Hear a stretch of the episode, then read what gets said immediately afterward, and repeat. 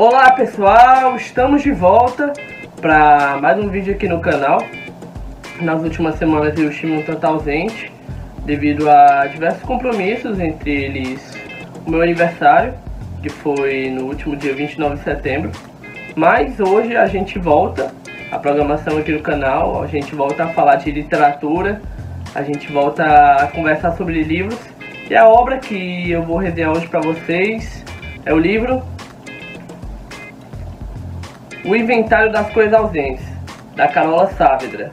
A Carola Saavedra, que é uma escritora brasileira, que é nascida no Chile, mas é naturalizada brasileira, que tem se destacado nos últimos anos pelos romances que escreve, que têm sido publicados pela editora Companhia das Letras.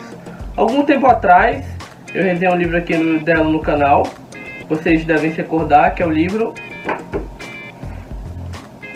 Flores Azuis, que é um livro excelente, um romance epistolar, que foi premiado com o prêmio da Associação Paulista de Críticos de Arte, que também foi finalista dos prêmios Jabuti e do Prêmio São Paulo de Literatura. Mas o livro que a gente vai conversar hoje, o Inventário das Coisas Ausentes, ele tem uma proposta um pouquinho diferente. É um livro que é um romance que se desenrola a partir de um narrador em primeira pessoa, que ele conta a história de uma garota de 23 anos, chilena, chamada Nina, que ele conhece na universidade do Rio de Janeiro, e ele tem um breve envolvimento amoroso com ela. Até que chega um dia que ela simplesmente desaparece.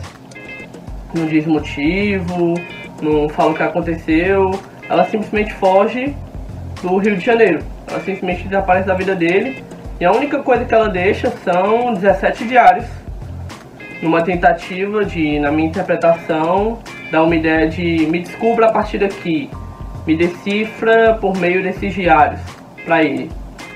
E ele vai lendo esses diários e na leitura desses diários, na análise, na interpretação que ele faz, ele vai desenvolvendo não apenas a trajetória dela, como a trajetória dos antepassados dela Daí a história vai desenvolvendo diversos personagens que se passam em diversas cidades, em diversos países.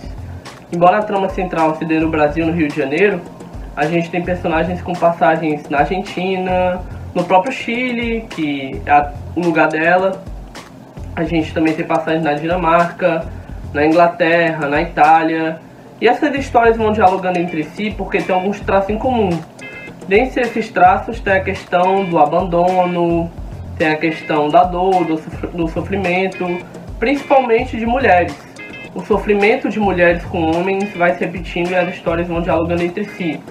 E a maioria dessas histórias também se dá num contexto do pano de fundo desses países de certa turbulência, de certa repressão política, que termina sendo muito importante para a gente pensar, para a gente refletir sobre a história.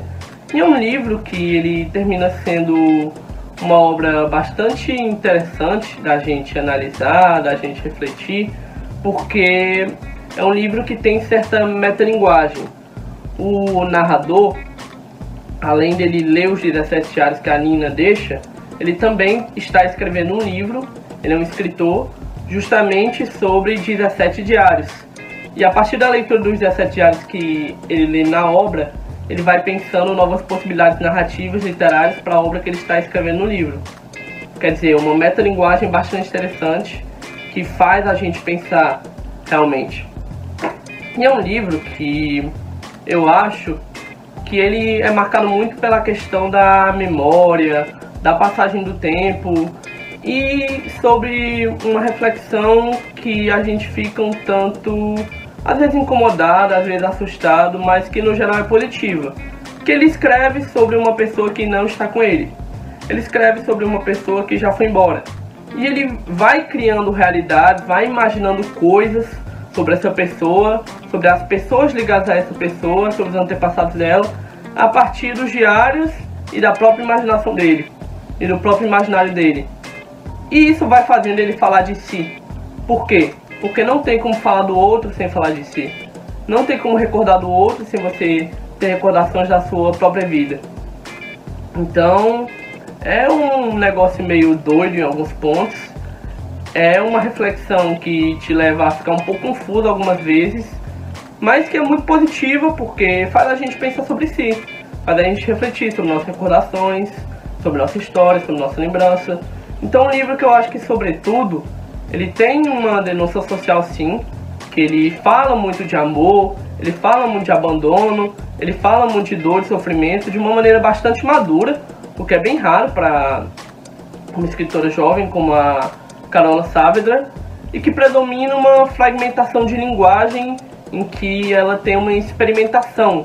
A partir do momento que ela fala da memória, da passagem do tempo, de uma maneira tão fragmentada, de uma maneira tão diluída no livro.